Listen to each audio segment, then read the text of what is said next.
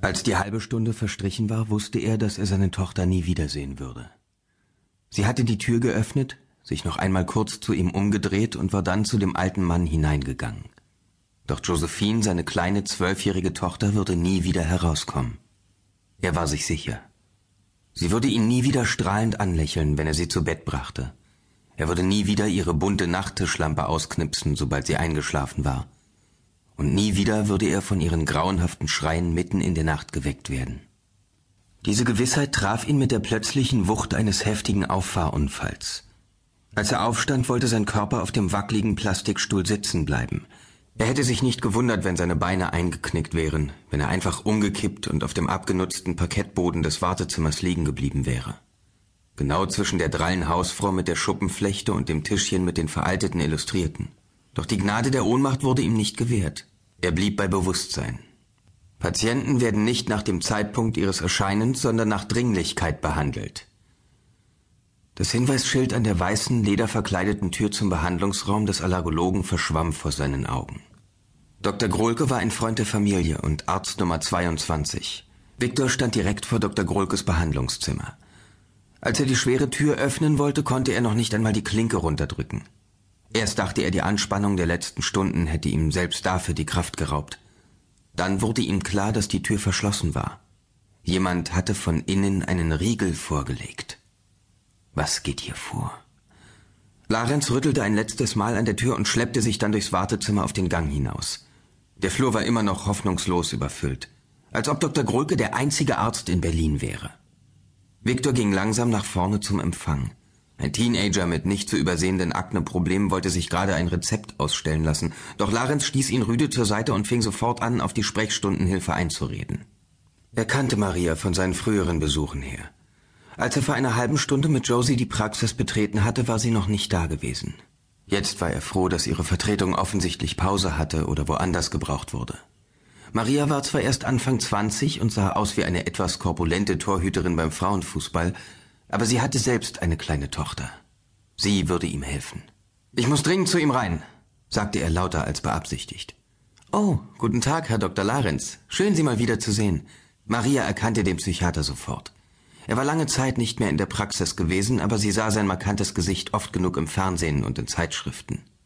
Er war ein beliebter Gast in Talkshows. Nicht zuletzt wegen seines guten Aussehens und seiner lockeren Art, komplizierte seelische Probleme auch für Laien verständlich zu erklären. Heute allerdings sprach er in Rätseln. Ich muss sofort zu meiner Tochter. Der Junge, den er zur Seite gestoßen hatte, spürte instinktiv, dass mit diesem Mann etwas nicht stimmte und ging noch einen Schritt beiseite. Auch Maria war verunsichert und bemühte sich, ihr stereotypes, eingeübtes Lächeln nicht zu verlieren.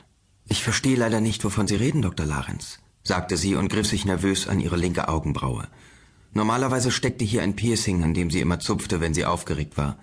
Doch ihr Chef Dr. Grohlke war konservativ und sie musste den silbernen Steckstift rausnehmen, sobald Patienten in der Praxis waren. Hat Josephine denn überhaupt einen Termin für heute? Larenz öffnete den Mund, um ihr seine Antwort entgegenzuschleudern, hielt dann aber inne und schloss ihn wieder. Natürlich hatte sie heute einen Termin. Isabel hatte ihn telefonisch fest vereinbart und er hatte Josie hingefahren, wie immer. Was ist eigentlich ein Allergologe, Papi?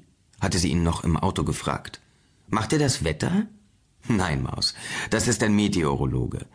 Er hatte sie im Rückspiegel beobachtet und sich gewünscht, ihr blondes Haar streicheln zu können. Sie war ihm so zerbrechlich erschienen, wie ein Engel auf japanischem Seidenpapier. Der Allergologe kümmert sich um Menschen, die mit bestimmten Stoffen nicht in Berührung kommen dürfen, weil sie sonst krank werden. So wie ich? Vielleicht, hatte er gesagt. Hoffentlich, hatte er gedacht. Das wäre wenigstens eine Diagnose, ein Anfang. Die unerklärlichen Symptome ihrer Krankheit beherrschten mittlerweile die gesamte Familie. Josie ging schon seit einem halben Jahr nicht mehr zur Schule. Die Krämpfe kamen meistens so unvermittelt und unregelmäßig, dass sie es in keinem Klassenzimmer lange ausgehalten hätte.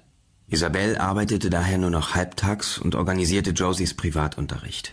Und Viktor hatte seine Praxis in der Friedrichstraße ganz geschlossen, damit er sich rund um die Uhr seiner Tochter widmen konnte. Oder besser gesagt, ihren Ärzten. Doch trotz des Medizinermarathons, den sie in den letzten Wochen absolviert hatten, waren alle Experten, die sie konsultierten, ratlos.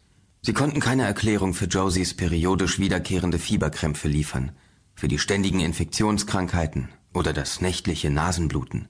Viktor? Larenz drehte sich zu der tiefen Stimme um. Dr. Grohlke hatte den Lärm gehört und seine Behandlung unterbrochen. Der hagere alte Arzt mit dem sandfarbenen Haar und den tief liegenden Augen sah äußerst besorgt aus. Was ist denn hier los? Larenz hörte gar nicht zu, sondern starrte stattdessen über die Schulter des Arztes. Als er sah, dass die Tür des Behandlungsraums jetzt einen Spalt offen stand, stürmte er los. Er trat die Tür mit dem rechten Fuß auf. Sie flog nach innen und knallte gegen einen Rollwagen mit Instrumenten und Medikamenten. Die Frau mit der Schuppenflechte lag auf der Behandlungsliege. Sie hatte den Oberkörper freigemacht und erschrak so sehr, dass sie vergaß, ihre Brüste zu bedecken. Aber Viktor, was ist denn in dich gefahren? rief Dr. Grohlke hinter ihm her. Doch Larenz schoss bereits wieder aus dem Raum an ihm vorbei in den Flur. Josie! Dr. Grohlke packte Larenz mit unvermuteter Kraft an beiden Oberarmen und hielt ihn fest. Beruhige dich, Viktor, und hör mir zu. Wann hast du deine Tochter zuletzt gesehen? Vor einer halben Stunde hier im Wartezimmer, hörte Viktor sich sagen. Sie ist zu dir reingegangen.